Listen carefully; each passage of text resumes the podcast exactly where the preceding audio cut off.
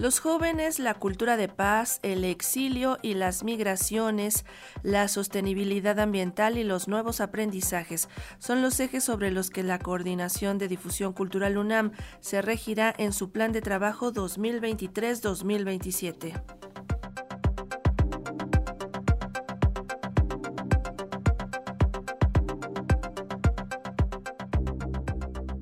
En continuación con la línea del postpatriarcado y con una mirada oblicua para reconocer y visibilizar en todas las áreas el trabajo hecho por mujeres, compositoras, directoras, escritoras, científicas y artistas plásticas, la Coordinación de Difusión Cultural UNAM seguirá trabajando en su programa de acercamiento a la comunidad e incremento de la oferta cultural. Así lo dio a conocer en entrevista la escritora y encargada de la coordinación, Rosa Beltrán, quien además detalló que para el periodo de 2023 a 2027, en el que ha sido ratificado se integrarán nuevos ejes de acción. He abierto cuatro líneas más. Una que tiene que ver con los jóvenes, no solo como recipiendarios de lo que hacemos, sino como hacedores, como parte importantísima en el proceso desde planeación hasta ejecución de los proyectos. Pero también hay un interés muy grande en acercarnos a los SHs, las prepas, las FES, no solamente de aquí hacia allá, que ya se hacía, sino traerlos. Entonces hay un programa nuevo que se llama Vive el CCU, o sea, el Centro Cultural Universitario, donde traemos cada semana alumnos de todas las sedes externas aquí al Centro Cultural. Este viernes van a tener teatro, entonces vamos a hacer lo mismo con música, por supuesto con cine, y también después vamos a ir a sedes un poquito más alejadas del Centro Cultural, como son las librerías. Un segundo eje tiene que ver con el pensamiento, los nuevos aprendizajes, el cambio cultural entre la vida privada y pública, el entorno digital y las nuevas maneras de entender la inteligencia artificial. Justo en el festival El Aleph que vamos a tener en mayo, el tema es inteligencia artificial y la estamos abordando desde todos los frentes posibles, aplicada a las artes, pero también estableciendo relación con teóricos de la inteligencia artificial. La sede de la UNAM en China están proponiendo a alguien a quien vamos a entrevistar con una traducción simultánea. Es decir, es una forma de entender la realidad que es el presente, que no podemos ni evadir ni pensar que no va a alterar nuestras vidas, porque las va a alterar, las está alterando, ¿no? La también escritora adelantó que la fiesta del libro y la rosa, un encuentro que convoca a más de 45 mil visitantes a lo largo de tres días, estará dedicada a la cultura de paz y será inaugurada con un conversatorio a cargo del escritor Juan Villoro para conmemorar el levantamiento zapatista. El tercer eje es cultura de paz. La fiesta del libro y la rosa va a estar dedicado a cultura de paz. Es tan importante en este país pensar cómo la construimos. ¿Qué podemos hacer?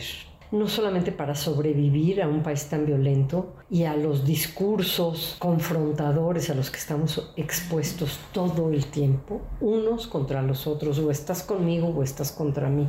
¿Cómo la cultura puede ir por encima de esto, trascenderlo y no solamente analizarlo, sino también volver el mundo en el que vivimos algo más consciente y más vivible. El cuarto punto es medio ambiente. Es importantísimo pensarnos ya desde la ecología, desde lo que está sucediendo. Simplemente el tema del agua nos alcanzó.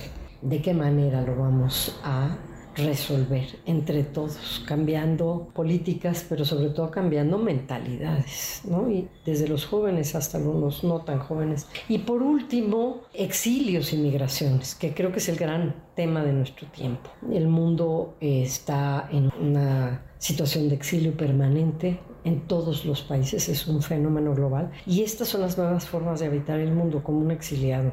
La doctora Rosa Beltrán compartió que se inaugurará formalmente un repositorio de cultura UNAM con más de 500 objetos, archivos y testimonios sobre lo que pasó en la pandemia. Tenemos un repositorio con más de 500 objetos entre testimonios, cartas, escritos, objetos que son grabaciones o de sonido sobre lo que pasó durante la pandemia en los artistas, su testimonio, cómo la vivieron y qué consecuencias trajo, no solamente al ámbito de la cultura, sino a sus vidas personales, igual con los estudiantes. Pronto vamos a inaugurar formalmente este repositorio que es de uso gratuito, por supuesto, y que cualquiera puede consultar.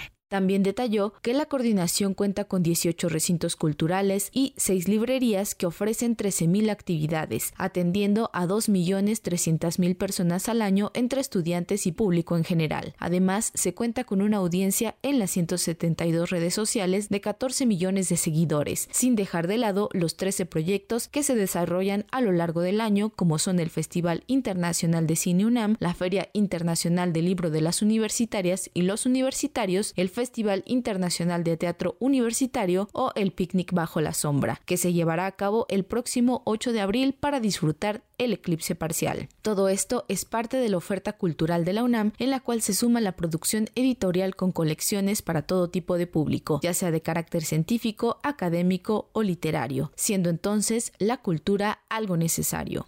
Necesitamos esto porque la cultura es una forma de vivir una vida más vivible. Sin ella simplemente se vuelve insensato estar en un país altamente violento, en un mundo altamente violento y sin encontrar un sentido y un para qué. Y sin detenerte nunca en lo minucioso desde la música, la danza, la literatura, que te alimenta el espíritu, se vuelve insoportable. Y yo esa es la razón que doy, porque mira, los eventos son gratuitos, no tienen finalidades políticas. Para Radio Educación, Pani Gutiérrez.